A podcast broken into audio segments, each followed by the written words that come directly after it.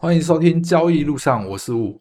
最近一直看到柬埔寨新闻，原本不是很想聊这新闻，因为我觉得太多人在讲这件事情了。但是后来我觉得这个件事情，其实在我们的人生路途上一直有会去遇到它。我觉得最好还是去聊一聊这件事情。其实我觉得人生最可怕的事情就是懒跟轻松，而且不用钱的东西都是最贵的。这是为什么这样子？因为很多人会选择懒跟轻松。就可以想要去赚大钱，但这其实是不太可能的。我就单纯讲讲我自己的经历好，因为这其实有有点像说打工去国外工作。老吴自己当初就在澳洲打工度假的。同样的事情，我们那时候去澳洲打工度假，因为刚过去一定没有很多的资源，那些有的没有，很多人都会去网络上找啊，找黑工啊，或者找一些不认识的人去介绍工作。哦，这个地方多好赚，多好赚，多好赚。可是那个地方，我们只要稍微简单查一下网络上的资讯，就是啊。那个是一个黑工大本营，很多人常常被骗去那里赚不到钱。打个比方，密度雷拉吧，我记得没有记错名字，就澳洲密度雷拉，反正那有几个很著名的黑工的地方。虽然真的有人在那赚到钱，但那个比例微乎其微。可是这是很简单，一查就可以知道那地方就是诈骗，基本上是不可能赚到钱。但是还是很多人被骗过去，因为他们觉得可能可能，可是这些人你根本就不认识，他只是在网络上 PO 了一些资讯，你很多人就去那里花了钱。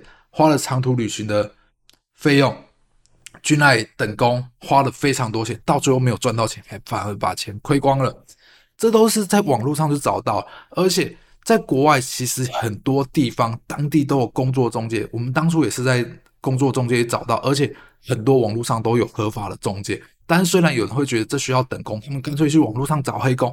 但是我不得不说，我们当初光去那些合法中介。找工作真的有找到工作，就填一些资料，他们当有工作的时候打电话跟你讲了，你就可以去上工了。但虽然需要等待，但是你需要付出一些劳力。但是很多人就觉得懒，我在 FB 上面看一看有工作，然后上面又写轻松可以赚大钱，我就去了。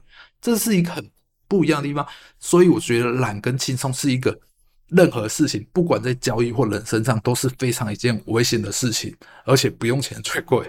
像我们当初还有去。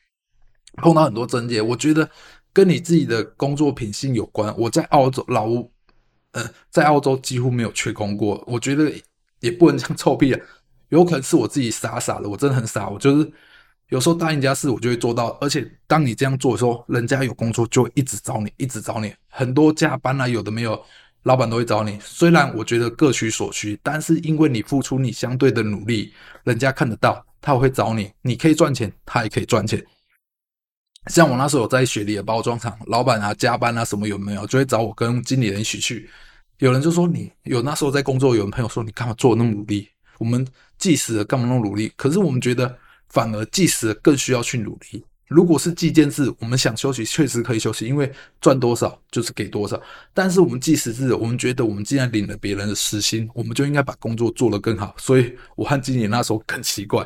反而计件制的，我们常常就是停下来休息；反而计时制的，我们不敢停下来休息。这就很现实的一件事情。当你怎么做，人家都看到，而且你怎么做，对你的未来很重要。当时我们在做中介的时候，那时候有一段刚好有一段停工时期，在澳洲有一个蓝莓厂。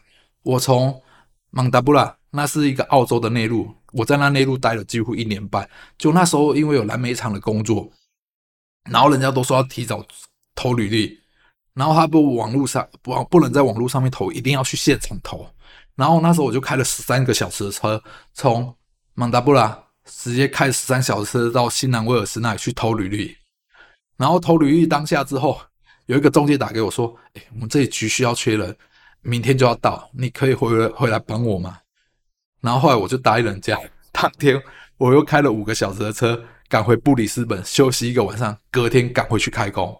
一天开了十八个小时的车，我如果没记错的话，应该是开了十八个小时的车，超累的。我那时候都不知道我怎么干到这件事，也因为这样子，成而有幸之后，那个中介后来什么好工作都给我了。那后来我们也进军一个在蒙达布拉里面包装厂，就是当你有一个诚信之后，人家知道你好工作，其实都会找你，因为他知道你是什么样的人。也因为这样子，我才跟大家讲很多事情，人生最可怕就是懒跟轻松。你看我们在交易路上。市场上有非常多的大大放很多文章分享，那是不用钱的，但是很麻烦一件事，你需要自己去爬文，慢慢找，去慢慢学习。但有的人就想说，我不要爬，这样太累了，太麻烦了，我要更轻松了，随便砍到一个 FB 网站就 po 一个，我跟你讲，简单轻松，多一天多少钱，免本金，免什么，一天可以赚多少钱，然后什么去现场听课不用钱，但是这些后来要花的钱绝对是更多的，很多东西，我讲实在话，要花钱去学习，我绝对愿意去花，因为。花钱学习可以得到应有东西，我很愿意去花这块。你看，像我买一些城市的软体啊，然后买一些书啊，之前有会有上一些课程，虽然没有什么帮助，但是至少也不应该说它没有帮助，反而去那里看有没有一些我们的观点可以对我们有帮助到。我觉知道一点点，这些都是非常难能可贵的。但是你往往标榜看到这些不用钱的，你我知道大家应该也遇过，当不用钱的，事后会花了更多钱。所以，任何事，你如果不想花钱，你就要勤劳。我们就要去找出更多适合我们东西。像我老老胡一开始资本额不多，我那时候真的是每天网络上爬，基本上你看任何人看过文章，我几乎都找到过，去把它翻出来看。那一段时间也让我学习到非常多的知识。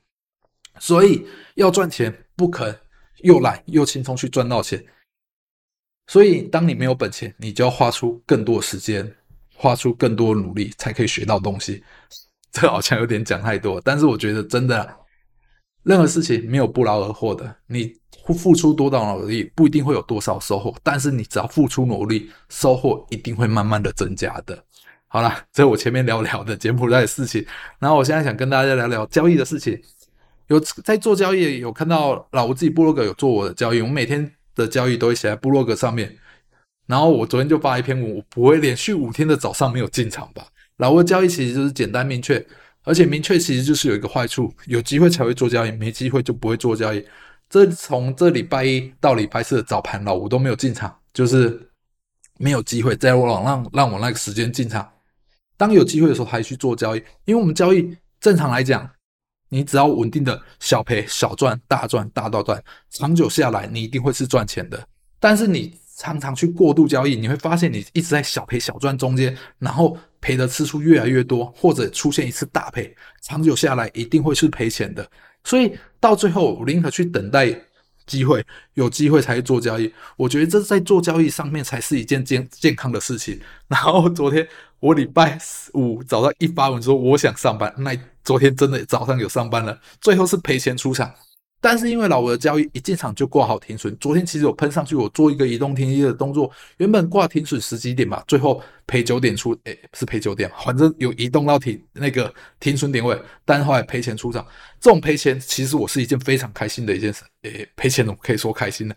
应该讲说符合自己的操作策略，赚钱赔钱都是最后大盘决定的，赔钱只是一个交易过程，只要交易方法是明确正确的。长久下来是会赚钱的，但是昨天赔钱了，我还是很笑笑的，所以我昨天就立刻跑出去玩了。后来我就想说，说走就走吧。原本要去一个什么扇形火车的摆放场，我老婆找的，就是今年找的，然后一直打电话过去问，不能带狗进去，我就跑去另外地方，跑去车城有一个什么木材文化园区还是什么，哇，去了还不错，虽然真的很小，但是在那晃一晃。半天就这样过去了，带小朋友出去走走去，反正这种地方很好，因为它可以喂喂鱼啊。